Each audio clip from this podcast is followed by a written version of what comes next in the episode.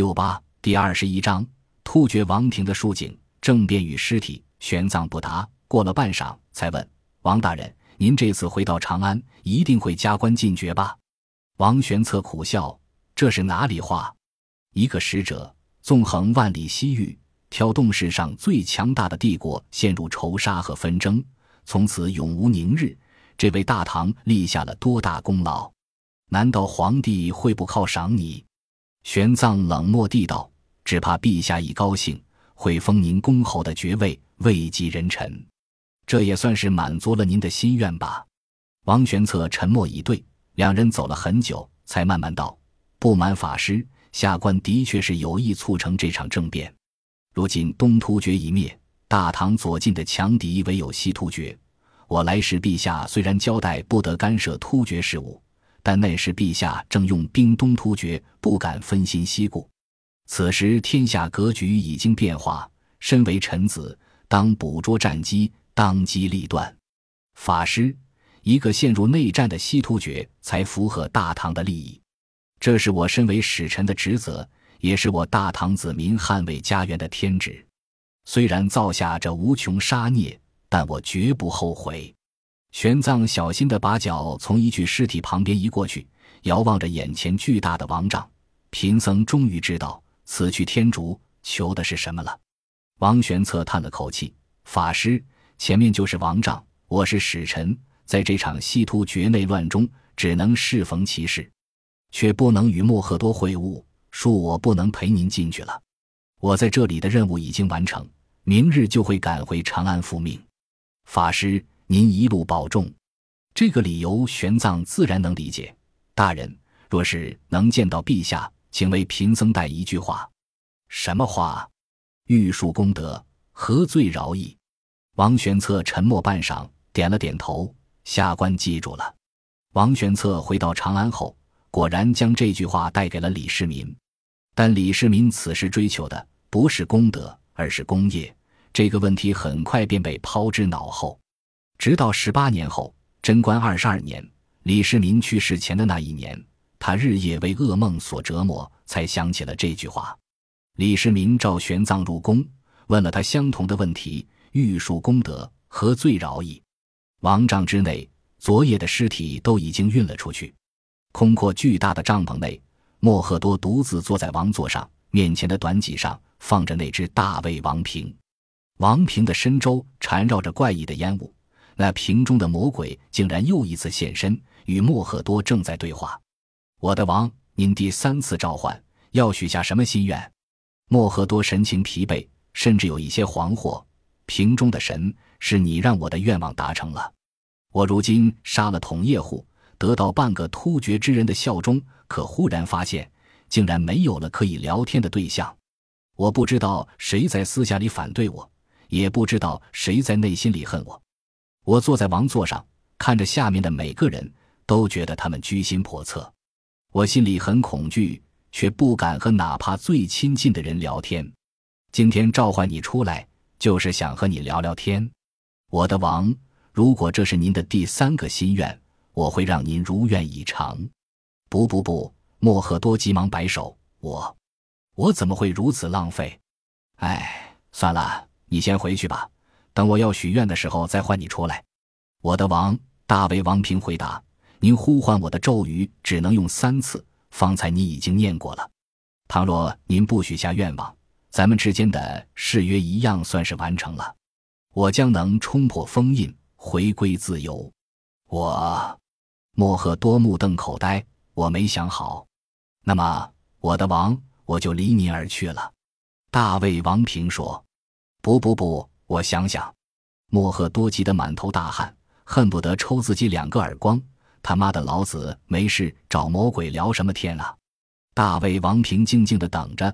莫赫多忽然想起一件事，对了，我想起来了，我手下的梅禄向我汇报，很多部落仍然忠于统叶户，他们希望能拥戴统叶户的儿子继承大汉，与我开战。戏里不可怕，他托庇于泥鼠。而泥鼠与统叶户素有仇怨，不会帮他。但统叶户有个长子是吐火罗国的国王，名叫亚杜舍，手下拥有强悍的军队。他听到父亲被杀，一定会带着军队来复仇。倘若他与倪叔联手，我就功亏一篑了。那么，我的王，您的心愿是什么？大魏王平问。给我杀了亚杜舍。莫赫多厄狠狠地道：“遵命，我的王。”大卫王平说：“这是您的第三个心愿，完成之后，我将恢复自由。”好，莫赫多有些肉疼。这个心愿是他仓促想起来的，总觉得有些简单了，但话一出口又没法悔改。我的王，请您把我送往吐火罗国。”大卫王平说：“等我到达阿缓城之日。”便是亚杜舍死亡之时，莫赫多愣了一下：“你，你不能在这里让亚杜舍死掉吗？为何要亲自去吐火罗？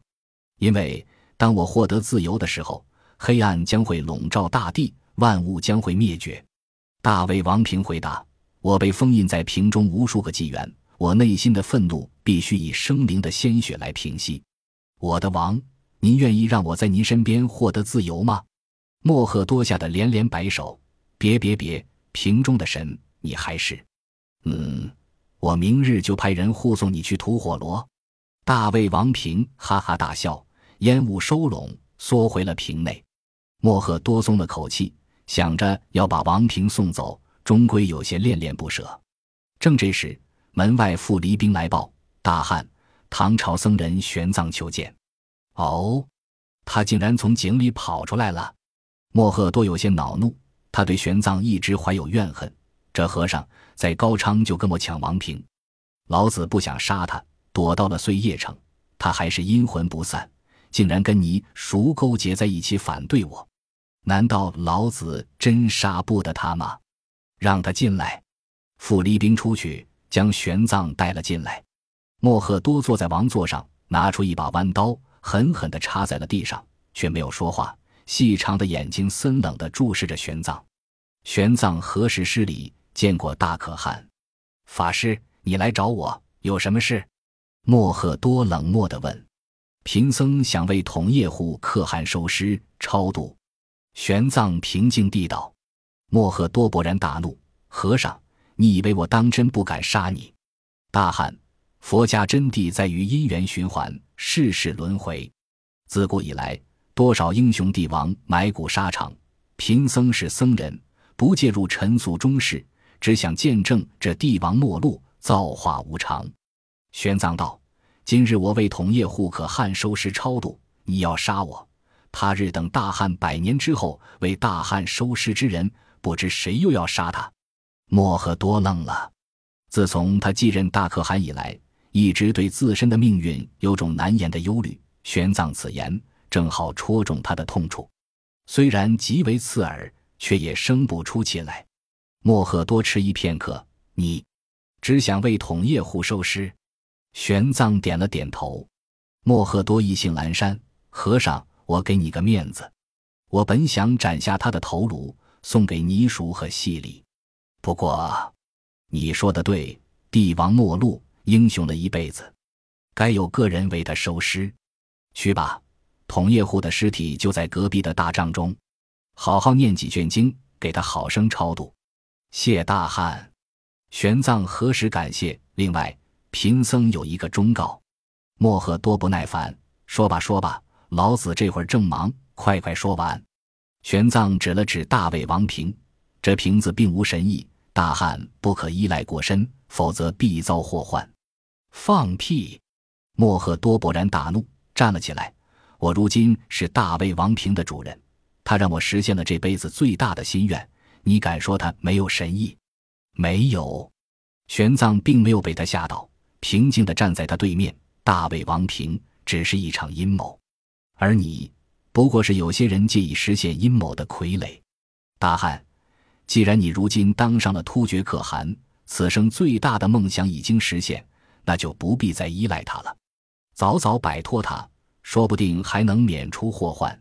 莫赫多笑了，但眼睛里却没有丝毫笑意，提着刀慢慢走到玄奘面前。和尚，我如何摆脱他？交给贫僧带走即可。玄奘坦然道。莫赫多勃然大怒，早知道你想谋夺我王平，贼和尚，我杀了你！他大怒之下，一刀斩向玄奘的脖颈，刀光如血，瞬息间就要斩断玄奘的头颅。玄奘眼睛眨也不眨，平静地凝视着刀光。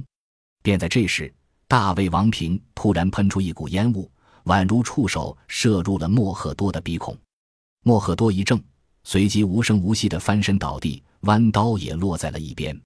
玄奘丝毫没有惊异，他走到莫赫多身边，探了探他的鼻孔，发现他只是昏迷，并没有死去，才松了口气，径直走到大魏王平的对面辅佐。